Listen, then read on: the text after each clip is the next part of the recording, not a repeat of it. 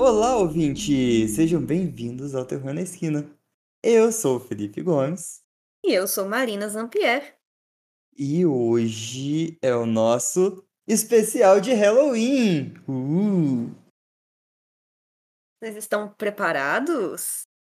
Já decidiram se vão querer gostosuras ou travessuras? O que, que você quer, amar? Gostosuras ou travessuras? Ai, com, com, com... Cara, a minha quinta série não deixa fazer essa piadinha com gostosuras. Olha, Fê, hoje especificamente eu não tô querendo nenhum nem outro. Mas normalmente eu prefiro as travessuras. E você, Fê, você quer gostosuras ou travessuras? Hoje eu quero travessuras, porque as creepypastas estão, ó, daquele jeito que a gente gosta. Sim que é bom. A Carol mandou aqui no chat, ai que menina travessa. Desse jeito. Bom, falando em chat, se vocês não sabem ainda, nós temos o grupo do Terror na Esquina, apoia-se do Terror na Esquina, que você pode acompanhar as gravações uma vez por mês, você pode participar do nosso grupo do Telegram. Você dá um apoio pra gente, pode participar de algumas gravações, mandar algumas creepypastas, bater um papo com a gente no grupo separado. E é isso aí. E saber É que isso aí. você está apoiando um podcast que você gosta. Mas se você não quiser apoiar a gente, não puder, não quiser, não tem problema também. Você pode entrar em contato com a gente pelas nossas redes sociais. Arroba Terror na Esquina, tanto no Twitter como no Instagram, no TikTok. Acho que no YouTube também de vez em quando a gente lança algumas coisas. E críticas, dúvidas, sugestões, vocês podem mandar para o terrornaesquina.gmail.com. É o nosso saque. Vocês podem mandar também o que a gente vem pedindo há tempos, que ninguém tá mandando mais. São os causos de vocês, né? Vocês podem mandar que a gente conta aqui no podcast ou mandar só pra gente comentar entre com vocês mesmo. Não precisa. A gente não precisa lançar se você não quiser, mas conta pra gente algum caos interessante que você já passou aí pelo e-mail terrornaesquina.gmail.com. Isso mesmo, pessoal. Mandem pra gente que a gente faz mais episódios de relatos dos ouvintes. Nosso fórum de discussão. Faz tempinho já que a gente não grava um fórum de, de discussão. Tô sentindo falta já. Faz mesmo. Precisamos de relatos. Precisamos. Eu queria agradecer aos novos colaboradores do Apoia-se. Muito obrigado por vocês estarem aqui com a gente na nossa seita macabra. Mas agora tá na hora, amado, de começar o nosso especial de Halloween. Pode fazer as honras. Tá bom, você quer a número 1 um ou a número 2? Hum, vamos de número um. Tá bom, ah, você não sabe qual que é qual, então eu vou ler o que eu quiser. Exatamente. Essa foi postada no No Sleep. Ela foi postada pelo Richard Saxon. E ela se chama Havia uma razão pela qual as decorações de Halloween do meu vizinho sempre pareciam tão realistas.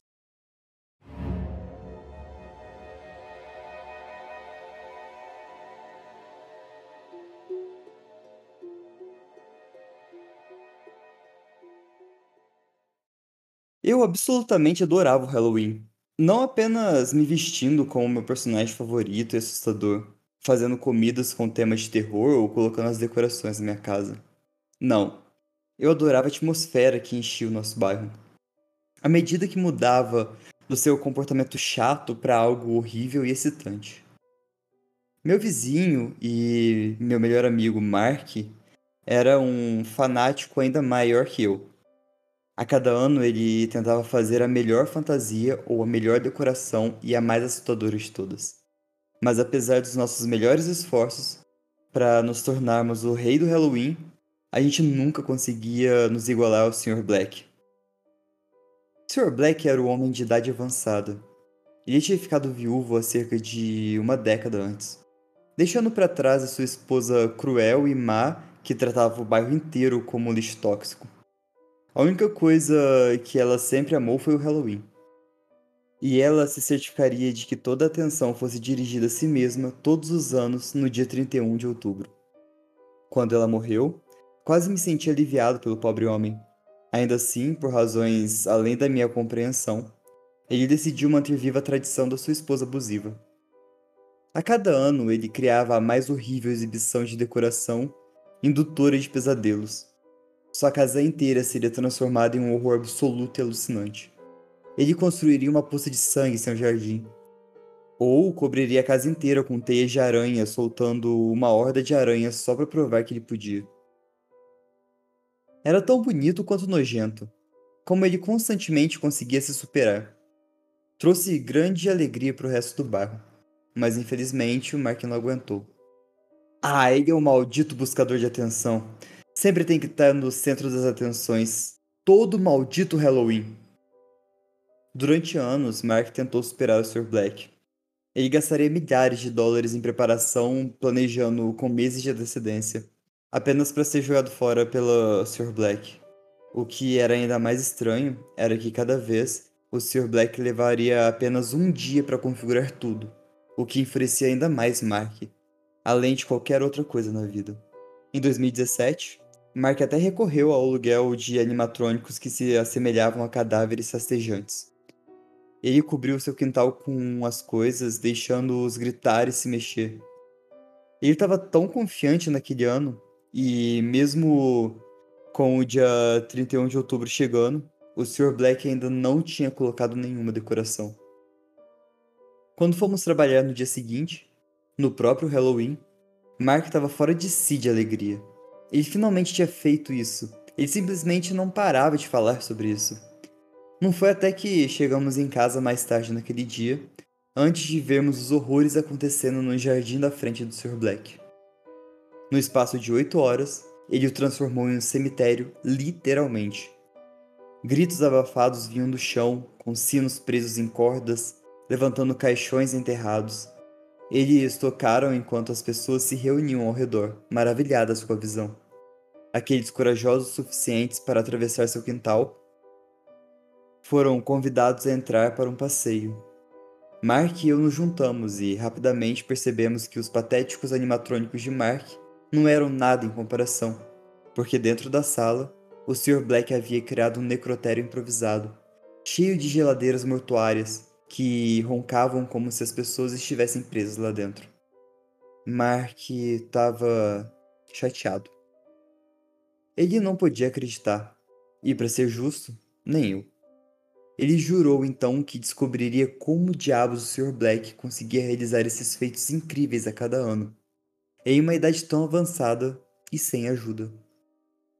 Como que ele faz isso? Você já viu algum caminhão ou algum ajudante do lado de fora da casa dele? Mark me perguntou e eu ri. Não, não, vamos lá. Ele tá aposentado, provavelmente faz isso enquanto a gente está trabalhando. Mas ainda assim, Mark não acreditava. Esse cara tá tramando alguma coisa. Ano que vem eu vou ficar em casa e eu vou descobrir. Um ano se passou e Mark realmente permaneceu fiel à sua palavra. No dia 31 de outubro de 2018, ele ligou para o seu trabalho e disse que estava doente. Suspirei assim que descobri, surpreso com o quão sério ele estava levando isso. Então, por volta do meio-dia, recebi uma mensagem de voz frenética e animada de Mark. Eu sabia, eu sabia. Você não vai acreditar no que eu acabei de encontrar. O Sr. Black é o monstro depravado. Eu vou chamar o. E a mensagem foi interrompida. Então eu tentei ligar de volta. Sem resposta. Depois da quinta chamada perdida, eu comecei a ficar preocupado. Não tinha absolutamente nenhuma maneira de Mark me dar paz se ele realmente encontrasse alguma coisa. Mas não importa quantas vezes eu tentasse ligar para ele, só dava sinal de ocupado. No final do dia do trabalho, eu estava realmente com medo por ele. Mark nunca foi tão silencioso. Eu precisava descobrir o que estava acontecendo. Assim que eu voltei para casa, eu fui até Mark, onde eu comecei a bater na porta dele. Sua esposa foi a única que respondeu e ela também parecia preocupada. Eu perguntei se Mark estava lá, ela franziu a testa e disse que saiu para dar alguns recados algumas horas atrás. Não teve mais notícia desde então. Então eu pensei que talvez devesse ser o telefone dele que tivesse morrido, mas. Eu achei que ele tivesse em casa agora. Mark não contou a ela sobre o plano de investigar o Sr. Black. Principalmente porque ela teria ficado chateada. Mas eu tinha que tirar isso a limpo. Se ele realmente estava desaparecido, eu precisava chamar a polícia. Enquanto Elise explicava a situação para os policiais, eu fui falar com o Sr. Black pessoalmente.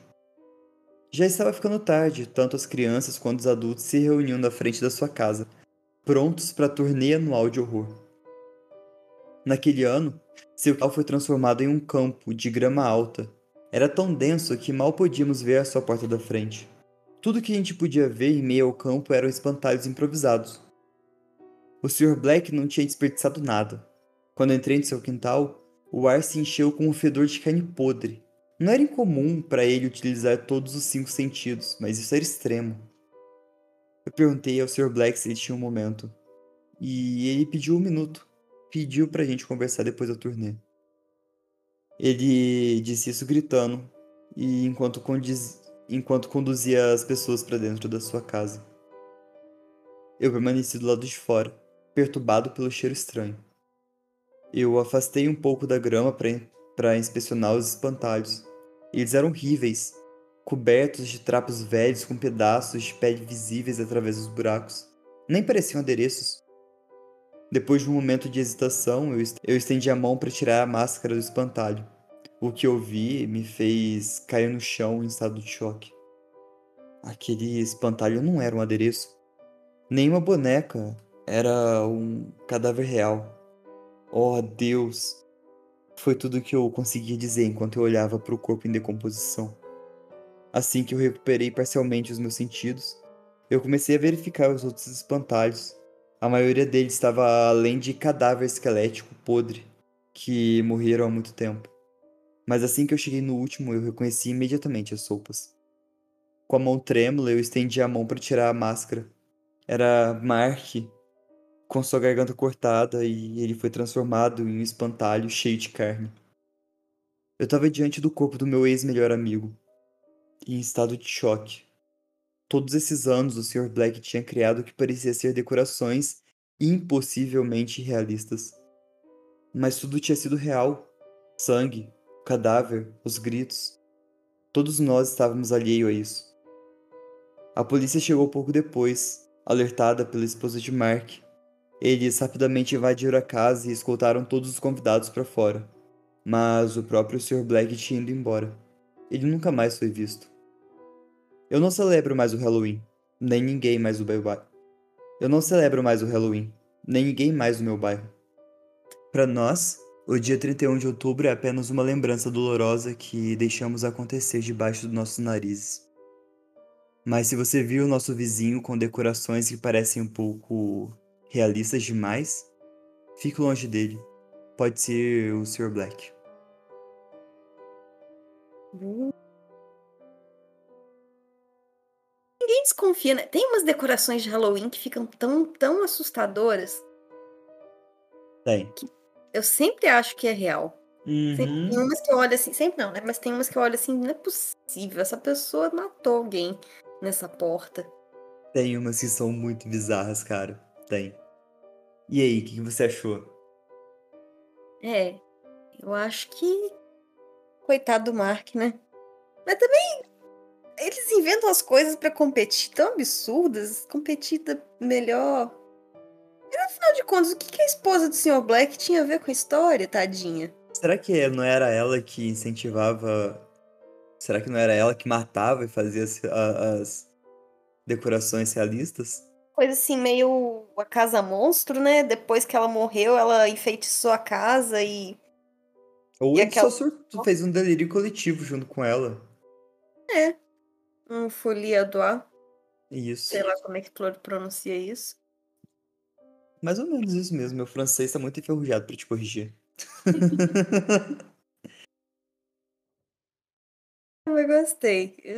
Assustador. É, é, eu acho que é tipo a Casa Monstro mesmo. Que. Assustador. Bom, eu também peguei essa creepypasta no Sleep. E ela se chama Eu dei alguns malditos doces para as crianças e agora eles não param de bater na porta. Ai, que droga. é do Scary Max. Vamos lá. E por que você tem uma coisa Então que é mais assustador que criança por si só. Só crianças pra quem você está devendo alguma coisa. Né? Nossa, é verdade. Criança sabe cobrar, hein? Criança sabe cobrar. Então, elas acham que elas têm direito a doces na porta da sua casa. Tudo bem, você está com um problema. Mas vamos lá.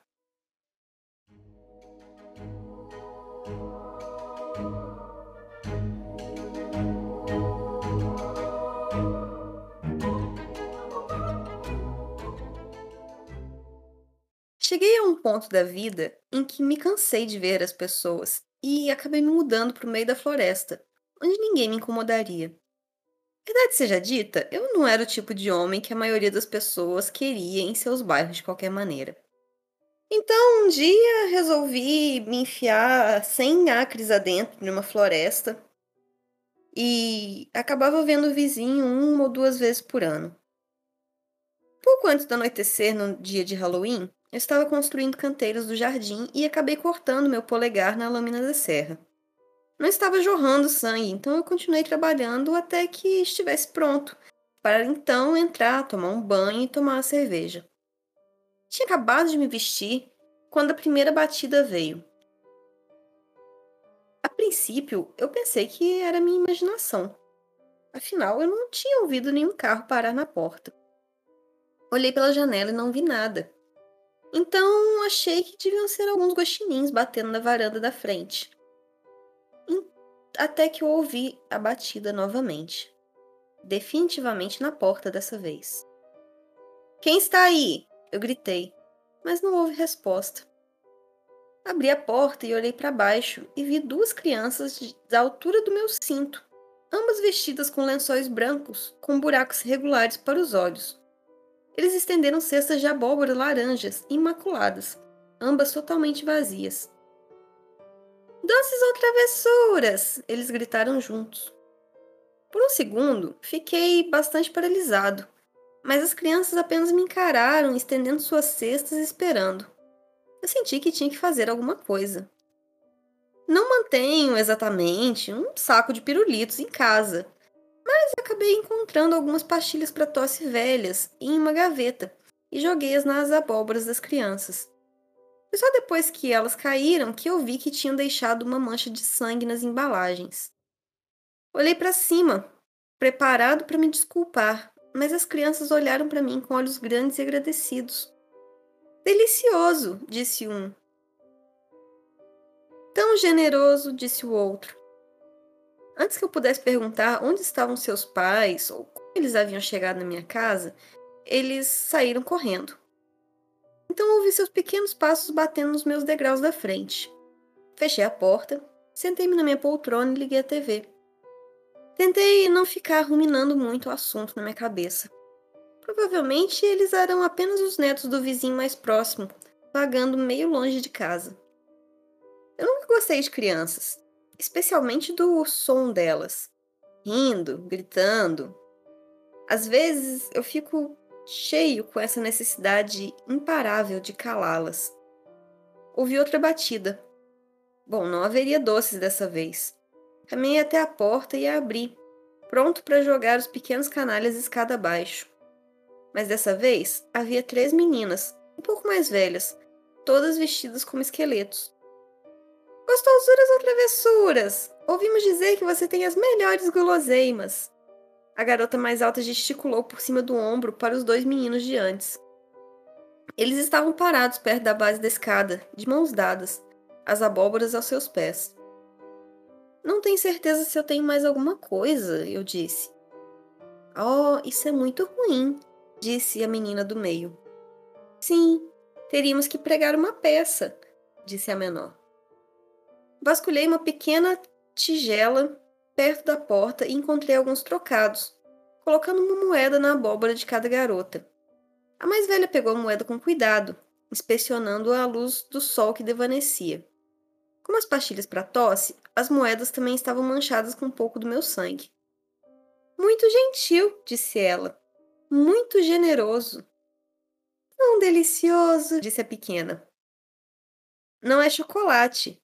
Eu estava dizendo quando elas puxaram a porta e fecharam. Eu mal tinha me virado quando ouvi um baque profundo contra a porta. Dessa vez, olhei para fora e vi um único adolescente, gordo, vestido de morcego. Eu não abri a porta e o baque continuou. Gostosuras ou travessuras! O menino gritou, sua voz baixa, indicando uma ponta de violência. Olhando pela janela, vi que as três garotas esqueletos estavam de pé com os garotos fantasmas agora, todos de mãos dadas, olhando para mim pela janela da sala. O adolescente gordo desceu as escadas e se juntou a eles. Já se passaram algumas horas e as batidas continuam chegando. Mais crianças continuam se juntando às primeiras, todas de mãos dadas, todas olhando para mim. Eu as vi passando minhas moedas, colocando-as na boca. Há pelo menos algumas dúzias de crianças gritando gostosuras ou travessuras agora. Eles estão olhando por todas as minhas janelas.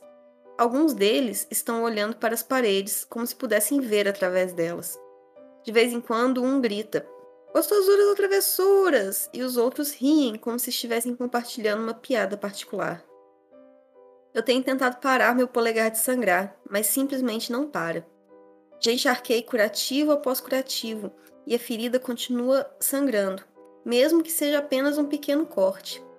O ar está começando a cheirar estranho também, uma mistura estranha de pastilhas para tosse e moedas, e de ferro do sangue. Lá fora, a multidão não para de crescer. Os gritos e risos estão se acalmando, substituídos por uma sensação de antecipação. Só agora percebo que estão formando um círculo ao redor da minha casa, e está quase completo. Uh. Uh, nossa, essa foi boa. Lembrar, gente, de não entregar doce com a mão ensanguentada. Que tal? Não, por diversos motivos, né? Por diversos.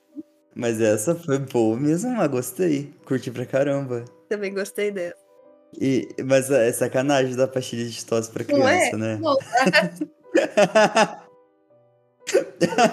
Na hora que você falou isso, eu falei, puta, que sacanagem, até eu ia pregar uma peça desse cara. Agora ele falou das moedas. Será que é comum, tipo, não tem doce dar dinheiro para as crianças? Não sei de falar. Fácil. Mas eu acho que elas prefeririam um doce, não? Bom, eu ia preferir doce, porque, né? Não deve ter nenhum lugar aberto agora para comprar doce com dinheiro. É. Só não sei se fosse uma nota de 100 dólares aí, estaria perfeito. Então é melhor de dinheiro. É, com certeza, mas. Será que, que elas só não estavam fazendo, tipo, pregando a peça no cara mesmo? Já que ele parou de dar os Porque ele foi cuzão. Aham. De onde saiu tanta criança? Ele, ele se enfiou no meio do mato para não ter que conviver com gente. É, é real. Então, mas tá. Crianças vampiros, né? As crianças de olhos negros. É, é, Uh, é, imagina. Então, Fê, tem mais alguma pra gente? Uh, claro. claro. Essa foi também do No Sleep. Ela foi postada pelo Priestess of Spiders. Hum. Sempre verifique os doces de Halloween dos seus filhos. Ah, é porque algum idiota pode ter passado sangue neles. Sim!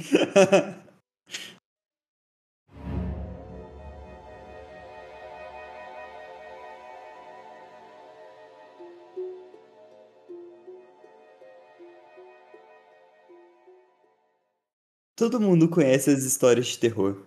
Lâminas de barbear, alucinógenos, veneno de rato, todos disfarçados de doces esperando que as crianças inocentes os devorassem. É tudo bobagem, claro.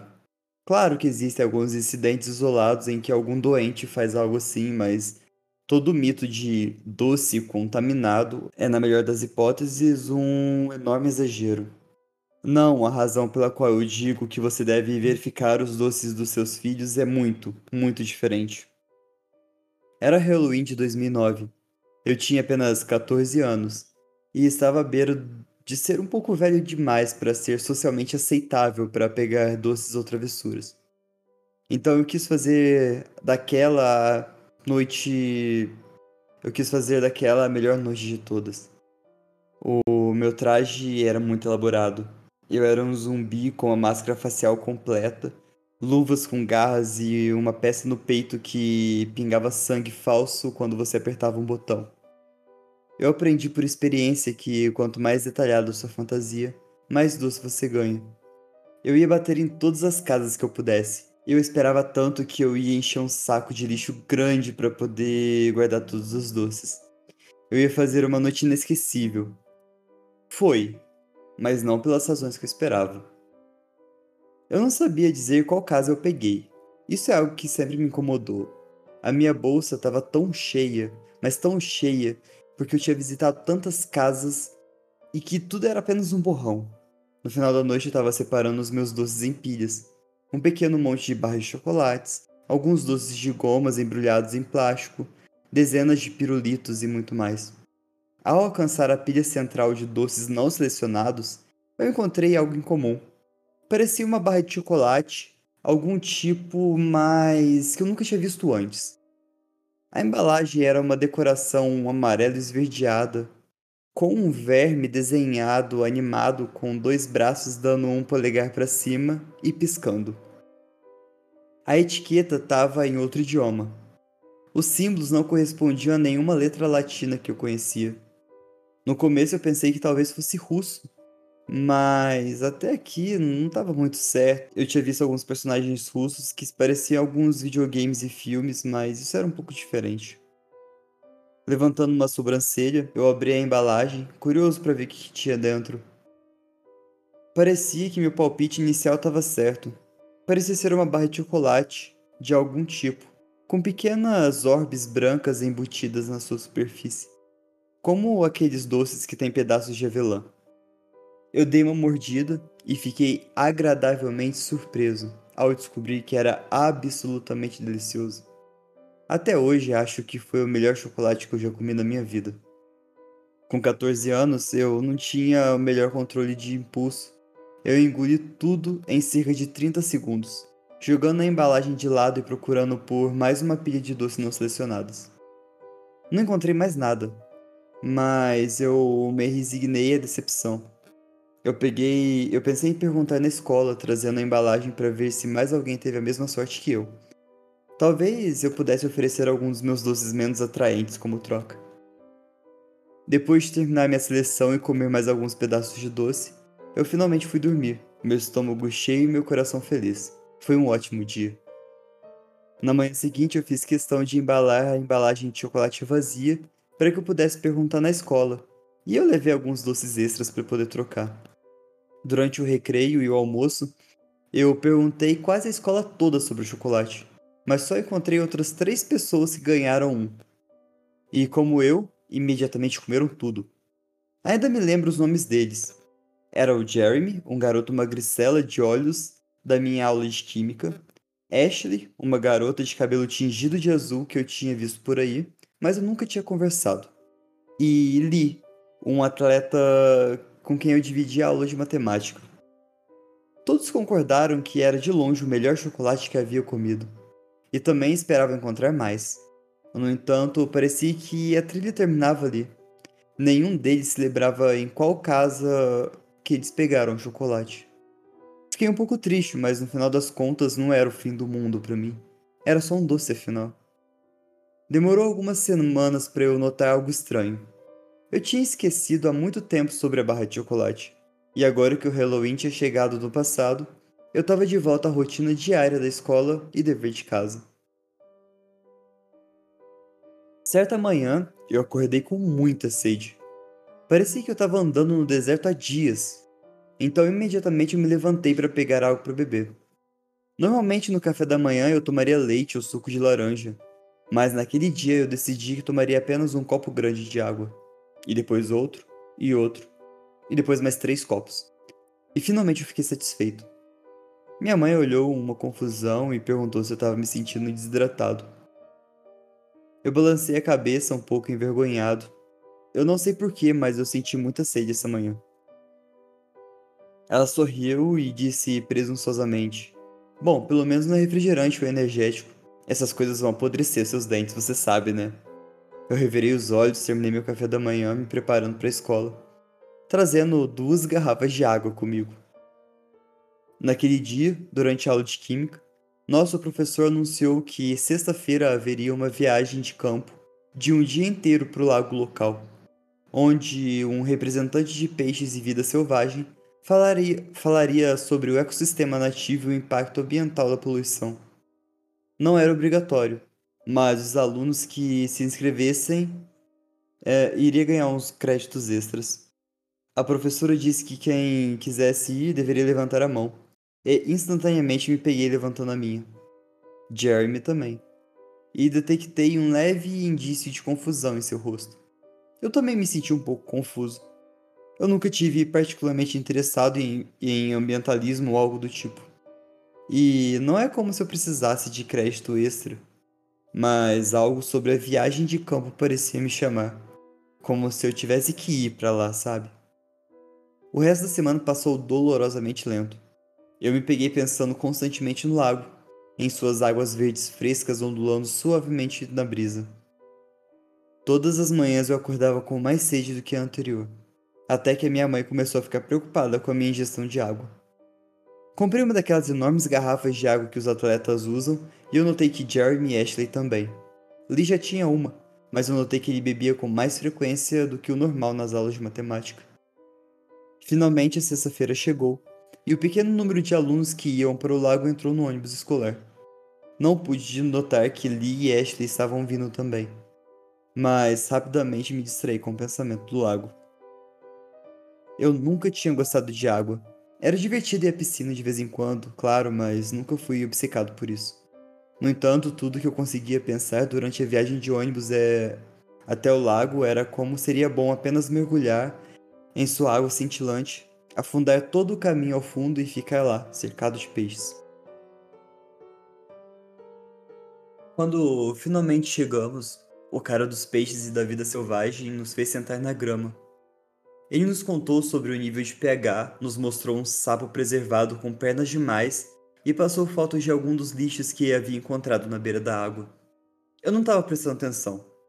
Eu estava apenas olhando para o lago, hipnotizado com suas ondas suaves. Eu pensei como seria bom sentir na minha pele, na minha boca.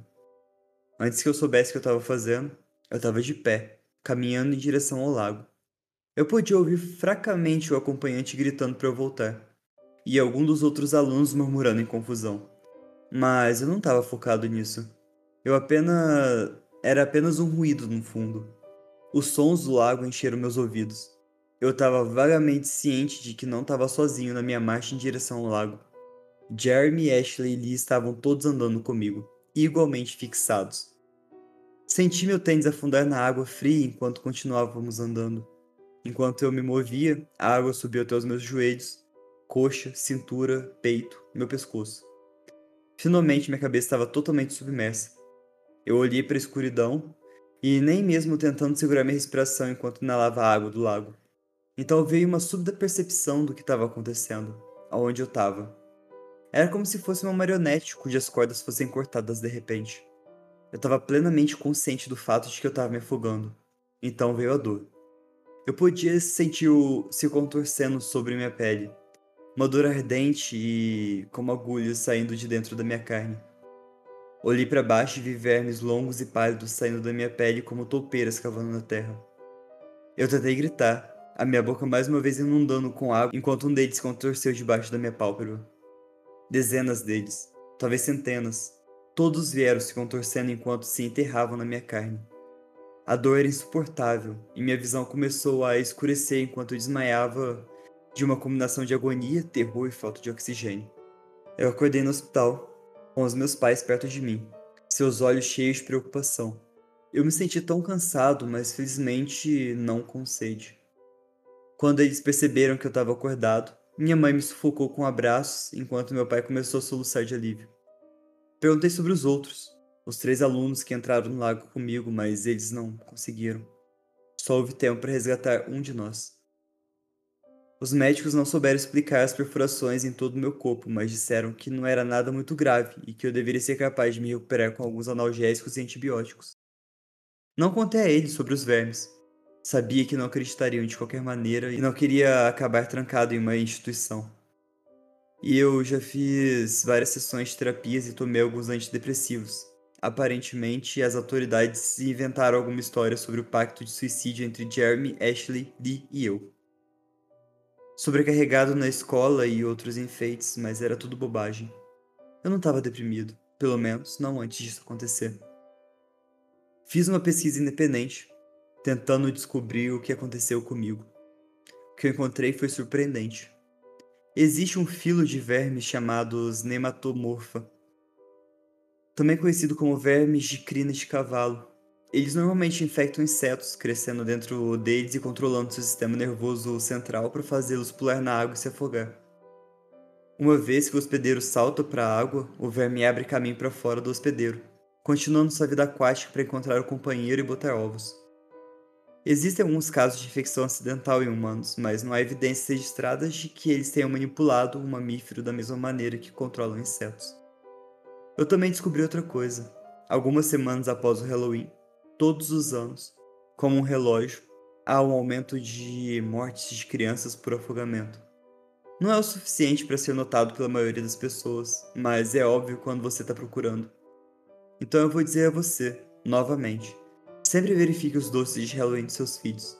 Se você encontrar uma barra de chocolate amarelo esverdeado, com escrito em um idioma que você nunca viu antes, não deixe que eles comam, não importa o que aconteça. E ainda tem um vermezinho fazendo joinha na, na embalagem, né? Que ele tinha dito no início. Com certeza. Deus, que horrível. Isso sim pra mim é uma creepypasta. Tem, tem pavor de verme, pavor, pavor da ideia de coisa. Essa é bem diferente do que a gente pega, né? Nossa, é. E, esse- nossa, essa conseguiu mexer demais comigo, demais. Eu, eu detesto verme. Eu tenho pesadelo com alguma coisa crescendo dentro de mim. Nossa, verdadeiro horror. Eu pinto o cabelo pra não pegar piolho. Eu.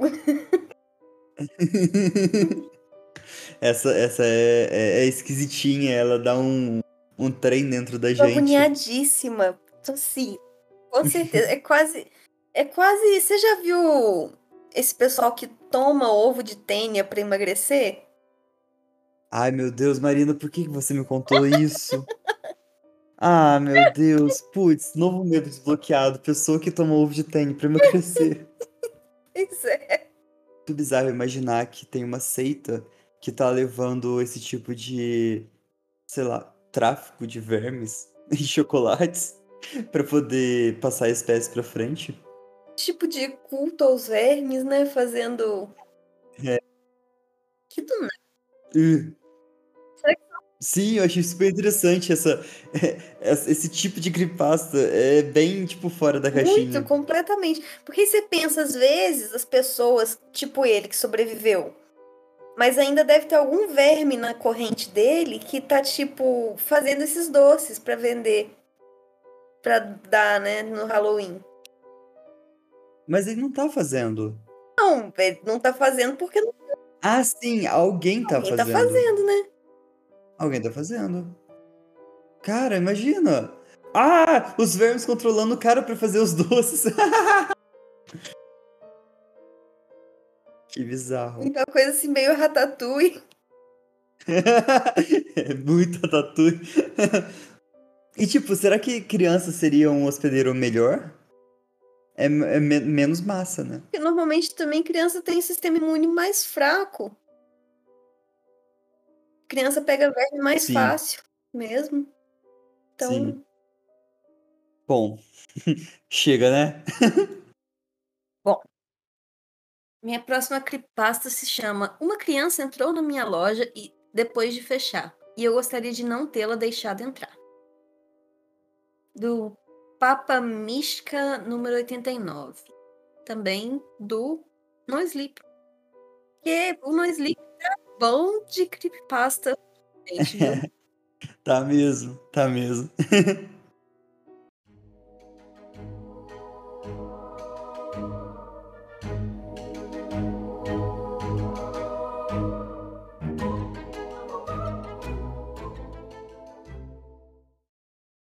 Halloween era inferno e eu era sua única moradora.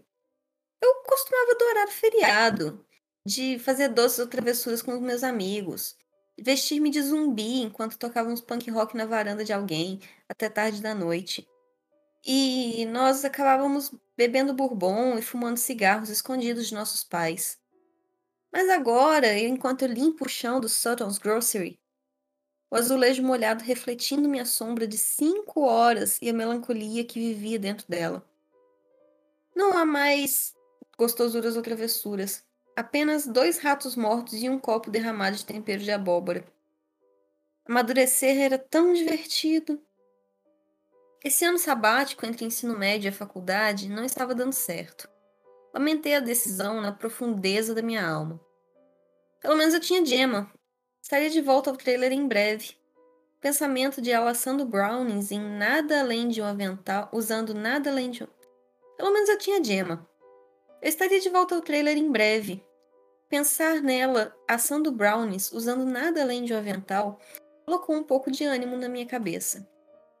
Ei, você já terminou, Kyle?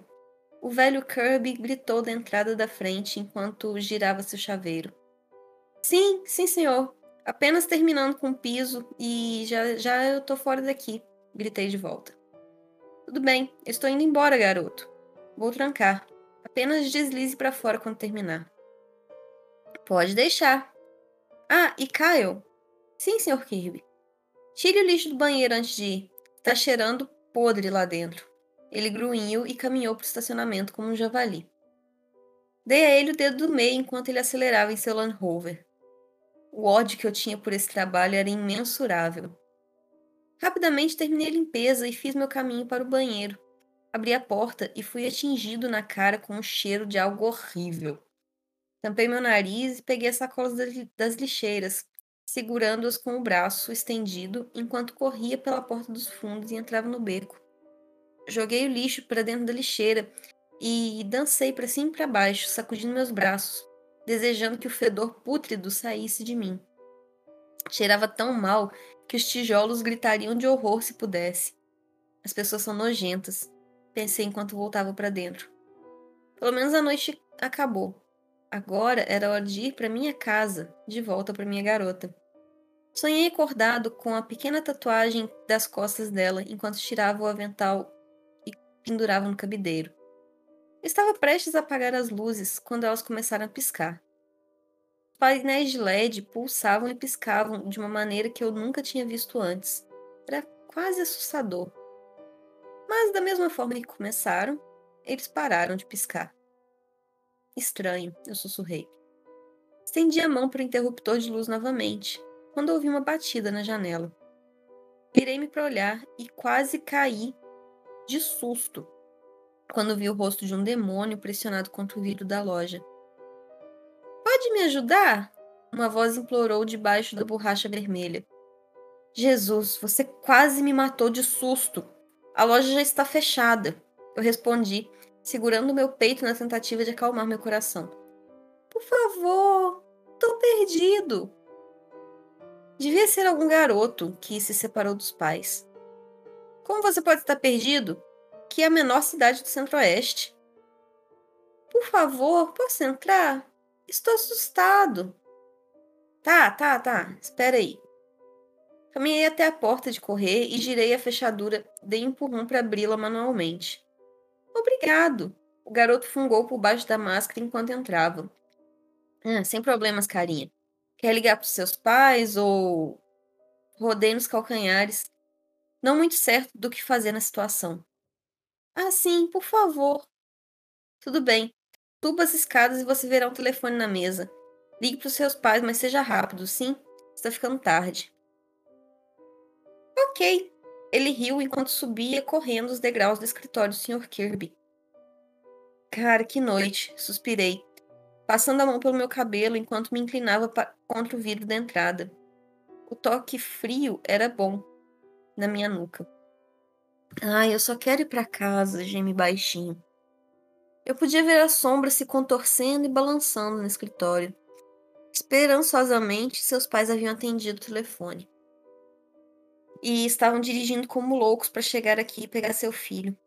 Eu tinha coisas melhores para fazer do que sentar a noite toda na mercearia caipira dessa cidade abandonada por Deus. Ei, garoto, alguma sorte? Eu gritei. Não houve resposta. Ô, guri! Ligou? Nada. Um barulho alto atingiu o vidro atrás da minha cabeça, fazendo-me dar um pulo para frente. Me segurei no último segundo e me arrastei para trás do balcão de atendimento, quase mijando nas calças. Respirei fundo e levantei lentamente a cabeça para espiar por cima do registro. Gemma? Gritei. Ela estava dobrada de tanto rir no meio-fio do lado de fora, apontando para mim pela janela. Eu a amaldiçoei de cima a baixo antes de abrir a porta mais uma vez. O que você está fazendo aqui?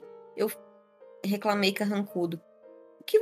Que? Você não está feliz em me ver? Ela sorriu pegando minha mão. Bem, sim, é claro, mas você me assustou pra caramba. Ah, lá. Só uma pegadinha de Halloween. Ela me puxou para um beijo. Seus lábios eram macios e derreteram minha raiva em um instante. Eu vim porque você já estava muito atrasado. Vamos, vamos para casa. O jantar tá pronto. Ah, eu não posso. Tem uma criança aqui. Por quê? Que criança? Ela franziu a testa. Ele está no escritório, ligando para os pais. Diz que se perdeu, acho que enquanto enquanto pedia doces. Ah, coitado. É, ele tá usando o telefone no escritório. Deixa eu ver se ele conseguiu falar com os pais.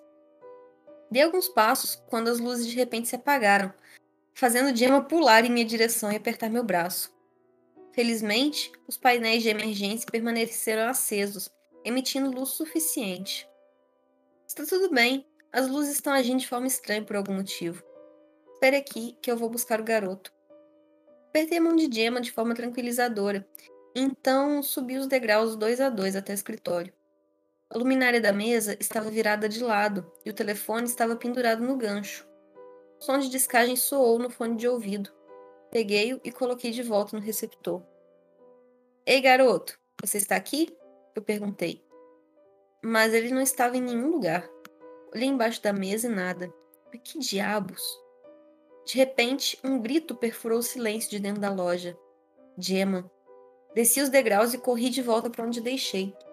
Eu estava dobrando a esquina do balcão de serviço quando escorreguei em algo molhado, fazendo-me entrar em espiral e bater em uma prateleira de barras de chocolate. Kit Kats e Snickers inundaram o corredor enquanto eu caía sobre a prateleira, batendo minha cabeça no chão. Minha visão ficou turva e eu lutei para me recompor e ficar de pé. Por que o chão estava molhado? Levantei minha mão para o meu rosto. Meus dedos estavam pingando de vermelho. O sangue estava quente e pegajoso quando eu rolei meu polegar na palma da minha mão. Mas por que que há sangue? Levou um momento para registrar. É, mas só podia ser o sangue dela. Meu coração trovejou no meu peito. Gemma, Gemma, onde você está? Não houve resposta. Comecei a correr pelos corredores em pânico, procurando por ela. Olhei em todos os corredores, mas nada. Farinha, açúcar, batata frita, pão, mas nada da Gemma. Deslizei para a seção de carnes ao lado do balcão da delicatessen e derrapei até parar. O menino, fantasiado de diabo, estava sob uma luz de emergência bruxuleante. A frente do seu terno vermelho pingava de sangue. O que você fez? Vou oferecer a você a chance de escolher, Kyle. Sua voz estava mais profunda agora, não mais infantil. O. O, o quê? Sangue por sangue. Você pode se oferecer a mim como um sacrifício salvando-a. Ou posso pegar Gemma e ir embora. Sua vida ou a vida dela. Quem, quem é você? O que você quer dizer? Onde, onde ela está? Meu cérebro estava entorpecido. Eu só conseguia proferir pergunta após pergunta. Não conseguia entender o que estava acontecendo. Você sabe quem eu sou. Agora escolha. Eu o encarei estupefato. Que antes era uma criança, agora é um monstro. Ele ainda era pequeno como um menino, mas agora sua presença parecia enorme, como uma sombra escura que enchia toda a loja. Sua energia pressionava contra as paredes, ameaçando quebrá-las, uma pressão que eu podia sentir em meus ossos. Escolha, Kyle! Eu! Eu! Ela! Leve ela! Caí de joelhos soluçando. Eu era um covarde. O medo tomou conta de mim e eu escolhi me salvar. De repente, Gemma apareceu por detrás do balcão de carnes. Oh, meu Deus! Eu chorei. Seus olhos estavam arregalados e tremendo de medo, enquanto ela pairava a poucos metros do chão. Ela tentou gritar, mas apenas sangue escorreu. Ela gargarejou e engasgou, desesperada para implorar por ajuda. Ela nunca tirou os olhos de mim, enquanto era baixada em seus braços. Eu sinto muito, eu, eu sinto muito, eu sinto muito. Feito, ele rosnou. As luzes se apagaram completamente, escuridão total, mas apenas por um momento. E quando voltaram, tudo havia desaparecido. Eu puxei meus joelhos para o meu peito e chorei por horas até que finalmente sucumbi ao sono. O Sr. Kirk me encontrou enrolado atrás do balcão da delicatessen na manhã seguinte. Depois que ele me cutucou para acordar, eu falei freneticamente sobre Gemma e o diabo, o que o levou a chamar a polícia. O departamento do xerife chegou logo, logo depois e pegou meu depoimento, mas me mostrou que não havia sangue em lugar nenhum. As câmeras não pegaram nada a noite toda não havia sinal de luta em lugar nenhum. Depois que eles me acalmaram o suficiente, sentei-me no banco da entrada, com um cobertor sobre os ombros. O choque e a descrença me enterraram em uma avalanche. Eu estava entorpecido. Mas eu podia ouvi-los falar sobre mim no escritório. O delegado sugeriu que eu estava usando drogas. O Sr. Kirby concordou com eles e jogou o fato de que ele nunca gostou de mim para uma boa medida sangue por sangue, escolher. Sua voz ecoou em minha mente. Sinto muito, Gemma. Uau, que diferente, cara. Essa ficou. Cramunhão bateu na porta dele e levou a esposa dele. E ele abriu. E ele abriu. Desse jeito. Não, sem reação, cara. Ele nem lutou, tipo, leva ela, porra. Levar, vou levar, me deixa quieto aqui. é. Cara, e. O, o, nova. Nossa, eu tô, tô puto. É que a pessoa com quem tá saindo, assim, salvaria sua vida. Porra, complicado. Nossa, eu tô muito puto com essa creepypasta, Má. Obrigado, viu? Disponha. Cara, eu não consigo nem ficar puta, porque tem três pessoas nesse mundo que eu aceitaria, tipo, não, não, leva eu, me leva, mas deixa essa pessoa aqui. Que é literalmente minha ah. irmã e meus dois sobrinhos. Sinto muito, Felipe. Qualquer outra não pessoa ia falar, não, leva, pode levar, mas me deixa aqui. Depois deixa com a culpa, tá? É, viver com a culpa depois né? Fazer o quê?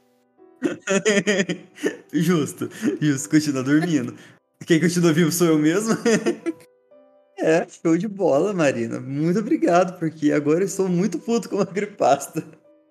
Bom, bom, consegui meu objetivo, então. Eu também fiquei chateada quando eu li. Essa foi triste, revoltante. Revoltante. Pra você ver, é um novo medo desbloqueado. E a pessoa nem lutou, nem discutiu, nem tentou barganhar alguma coisa. Não. Não, só leva ela, me deixa aqui. Boa.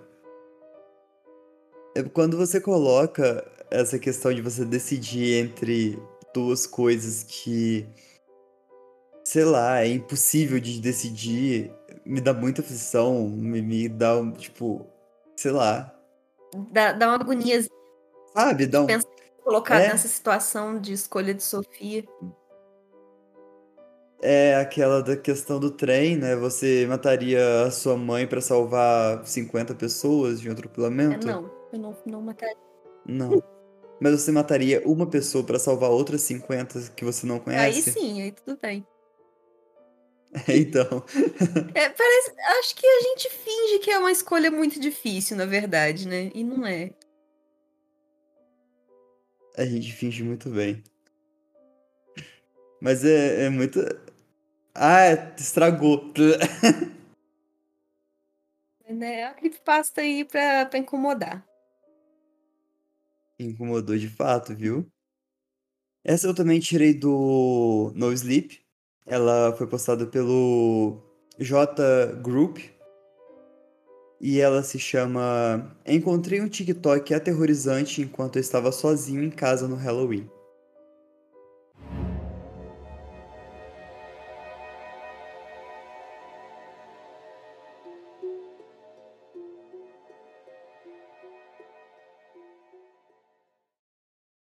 Tenha uma boa noite, querido. Estaremos de volta depois da meia-noite, minha mãe disse. Não se esqueça que a gente deixou doces extras no porão, caso o seu acabe. Ai, mãe, eu já sei, você disse isso umas seis vezes já. Só vai, se divirtam, eu vou ficar bem. Eles me deram um último olhar preocupado. Aos 15 anos, só em raras ocasiões eu tinha sido deixado em casa sozinho. Meu pai estava me dando um olhar desconfiado de soslaio, como se não acreditasse na minha capacidade de lembrar das instruções básicas. Relutante, eles começaram a descer os degraus da frente e caminhar em direção ao carro, vestindo suas fantasias de casal de Greasy. Eles estavam indo para uma festa de Halloween, o que tornou o que tornou o que meu pai disse em seguida um pouco irônico. Tá bom, filho, tá bom. Índia tá indo. Só se lembra, sem festas, sem garotas, sem bebidas ou drogas. Haha, eu vou usar muita droga, fazer muito sexo desprotegido e vou convidar muita gente para ficar bêbado. Ok, eu entendi, pai, obrigado. Fechei a porta atrás deles e fiquei sozinho. Graças a Deus, finalmente eu tô sozinho. Se você já teve sozinho aos 15 anos, mais ou menos, você se lembra daquela sensação maravilhosa de quando seus pais finalmente saem à noite e te deixam sozinho com seu videogame e televisão. É mágico. O sol tinha se posto recentemente já estava escuro lá fora, numa noite sem lua. Ah, doces ou travessuras já começariam em breve. E as crianças chegariam na minha porta em massa foi minha primeira noite distribuindo doces e eu fiz questão de acender a luz na varanda, para que as crianças soubessem que estava tudo bem em vir até minha porta. Foi meio empolgante sair desse lado das coisas para variar. Eu podia comer quantos doces eu quisesse a noite toda enquanto assistia filmes de terror e jogava videogame. Eu tinha vários filmes de terror na minha lista de reprodução na Netflix, prontos para serem lançados.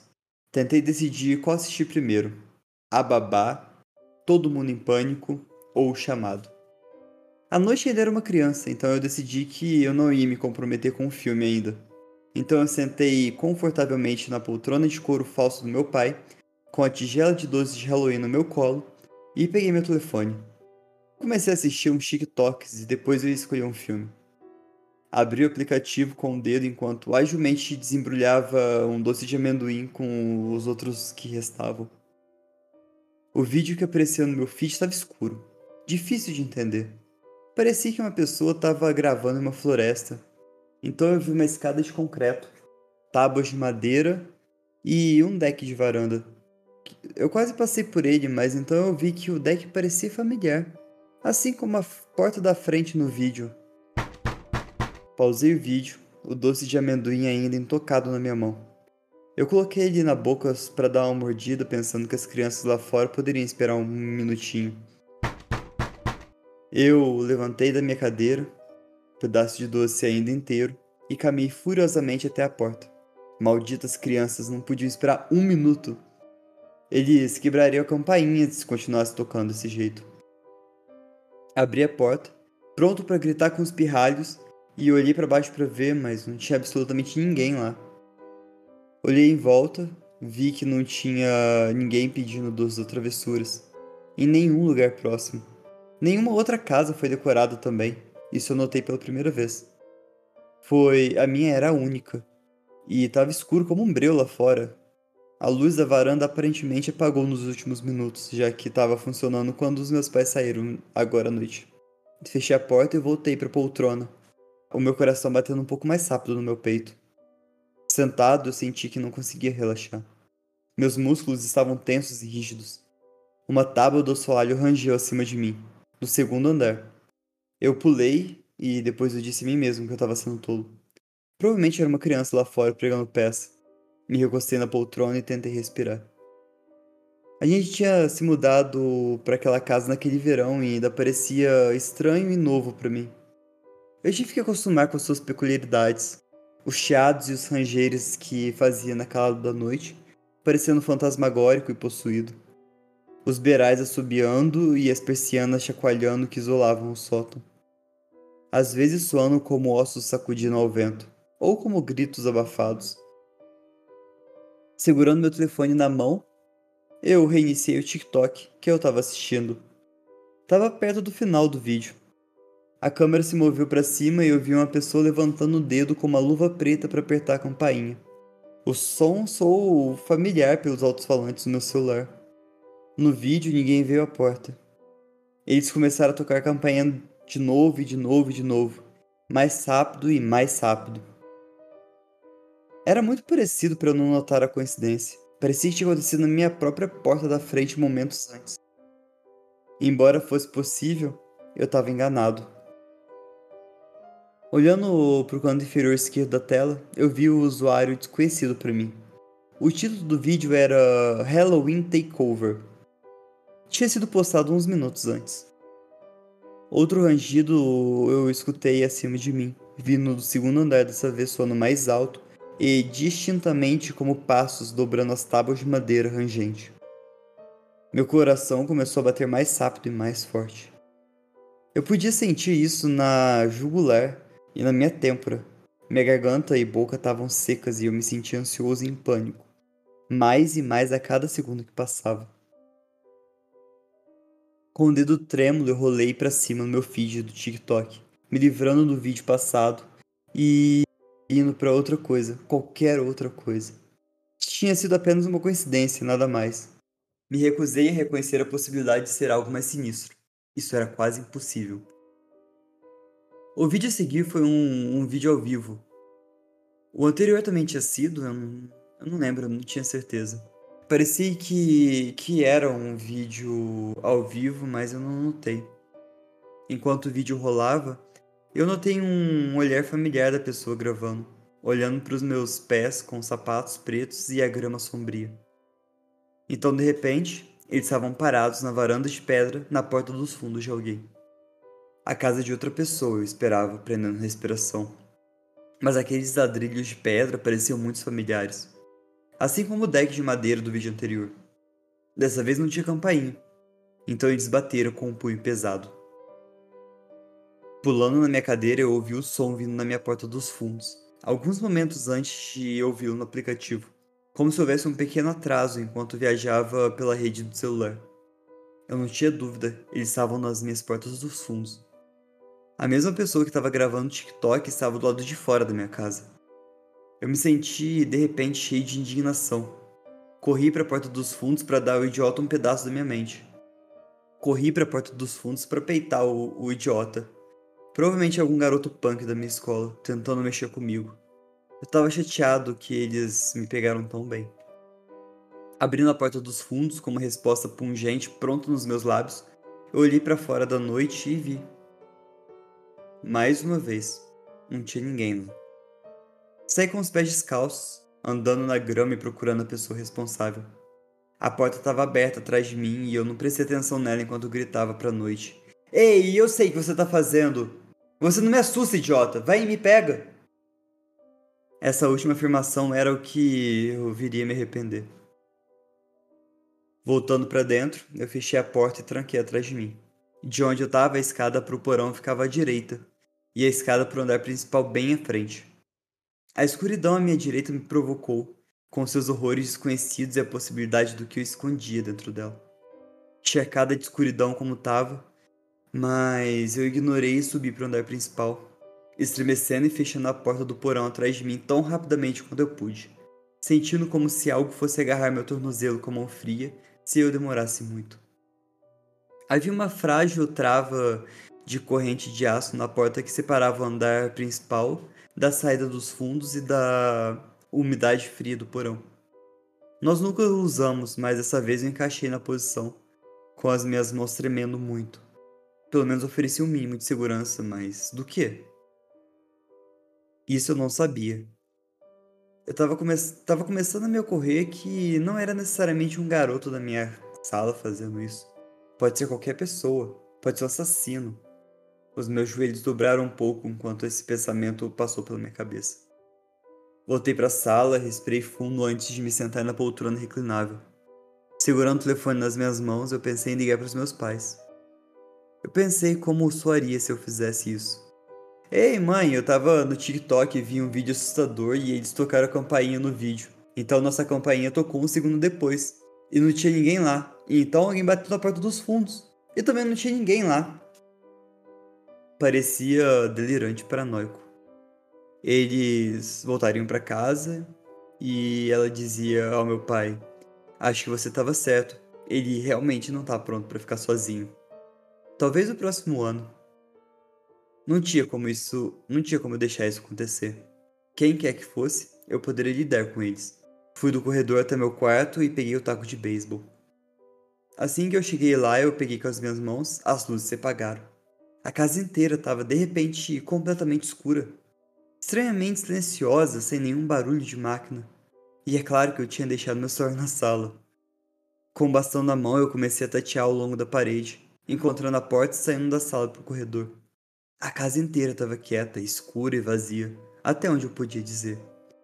Mas então por que eu continuava ouvindo o suave rangido de passos acima de mim, vindo do segundo andar? Isso decidiu por mim. Eu ia chamar a polícia assim que eu voltasse no telefone.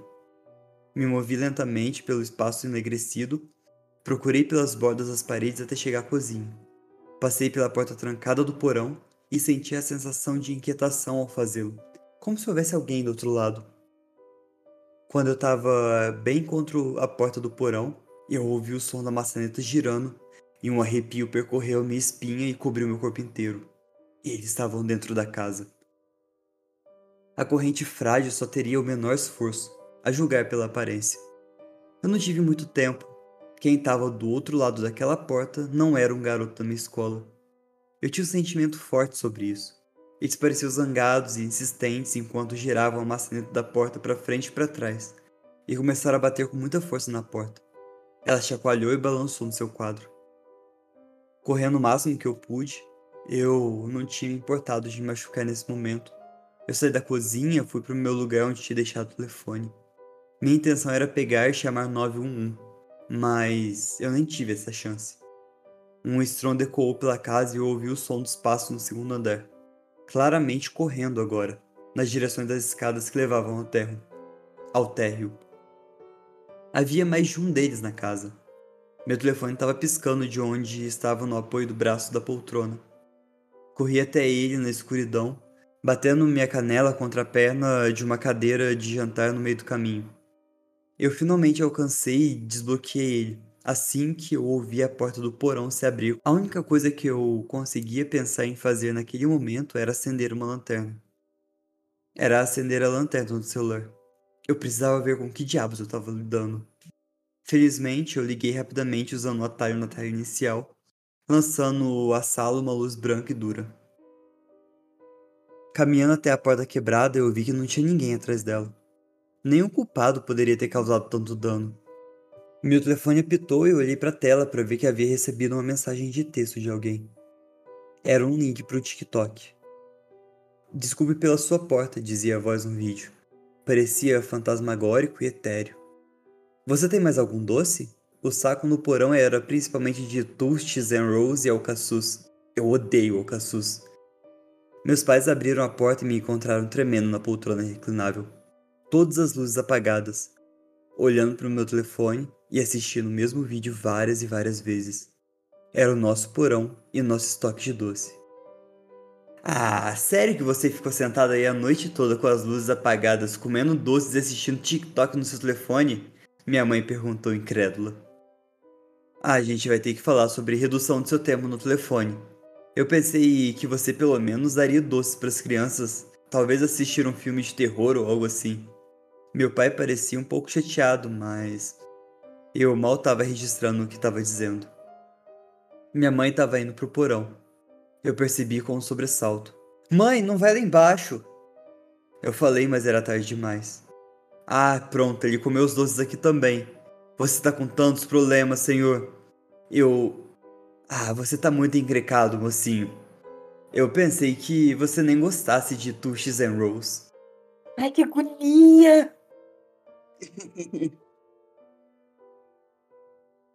Essa me pegou também. Principalmente porque TikTok é um vício É, cotidiano. não, se alguém aparecer batendo na minha porta e eu tô vendo o vídeo no TikTok, nossa, acho que eu tenho cagaço. Eu provavelmente eu vou desmaiar ou, ou ter um surto. Ah, meu Deus do céu, puta que pariu. Muita coincidência pra uma pessoa só. Nossa, não, é pavoroso. Fiquei meio agoniada aqui. Eu, eu fiquei apavorada. Eu já reconsiderei aqui a ideia de dar doce de Halloween. E não, com certeza não vou ficar no TikTok dia 31. Pode deixar que eu também não vou ficar. Então vamos lá para a última creepypasta de hoje. Do nosso especial a saideira. Bem curtinha, assim, que é só para acabar mesmo. Última dose. E essa chama Doces de Halloween. Tá no site Care for Kids.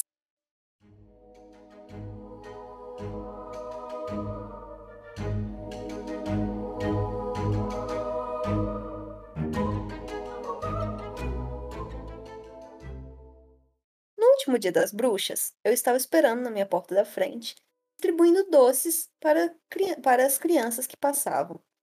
Algumas crianças vieram sozinhas, outras acompanhadas pelos pais. Quando eles estendiam suas sacolas, eu alegremente colocava os doces e guloseimas dentro. À medida que escurecia, as coisas começaram a se acalmar. Quando parecia que ninguém mais viria, decidi encerrar a noite. Eu estava prestes a desligar a luz da minha varanda e ir para a cama. Alguém bateu na minha porta. Parecia muito tarde para as crianças ainda estarem do lado de fora, mas peguei um punhado de doces e abri a porta.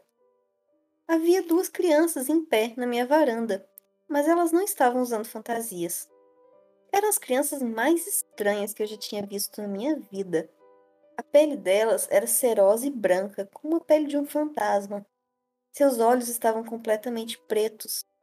Seus dentes eram irregulares e grandes demais para caber em suas bocas. Todo olhar, olhar para elas era muito perturbador. Mais perturbador do que qualquer coisa que eu houvesse visto antes. Mas suas roupas eram simples, camisas e calças comuns. Confuso, perguntei a elas: Afinal, do que vocês estão fantasiadas? É algum tipo de monstro? Não, disseram as crianças, enquanto suas bocas se alargavam em sorrisos largos e maliciosos. Essa noite estamos vestidos como humanos. Cheio de repente, com uma sensação arrepiante de destruição iminente, bati a porta e tranquei com força. Através do olho mágico, eu podia ver os dois estranhos pedintes de doce parados do lado de fora da minha porta, imóveis. Então, eles começaram a bater na porta e me pedir para deixá-los entrar. A porta balançou e parecia que estava prestes a cair de suas dobradiças. Então, tão repentinamente quanto começou, parou. Quando olhei pelo olho mágico, eles tinham sumido. A rua do lado de fora estava deserta. Não sei vocês, mas neste Halloween não vou abrir a porta para ninguém. Uh, meu Deus! Crianças de olhos negros, né? Nossa, muito boa. Crianças de olhos negros vestidas de Halloween, cara. muito boa, cara, muito boa. E tem, tipo, a, toda a história da criança dos olhos negros, o. Ah, deixa eu entrar. Pra bater na porta, né? Sensação de medo, de algum perigo iminente. É muito assustador. E hoje estamos fantasiados de humanos. E hoje estamos fantasiados de humanos. Fechou muito bem a noite, Mar. Arrasou, arrasou. Isso aí, gente.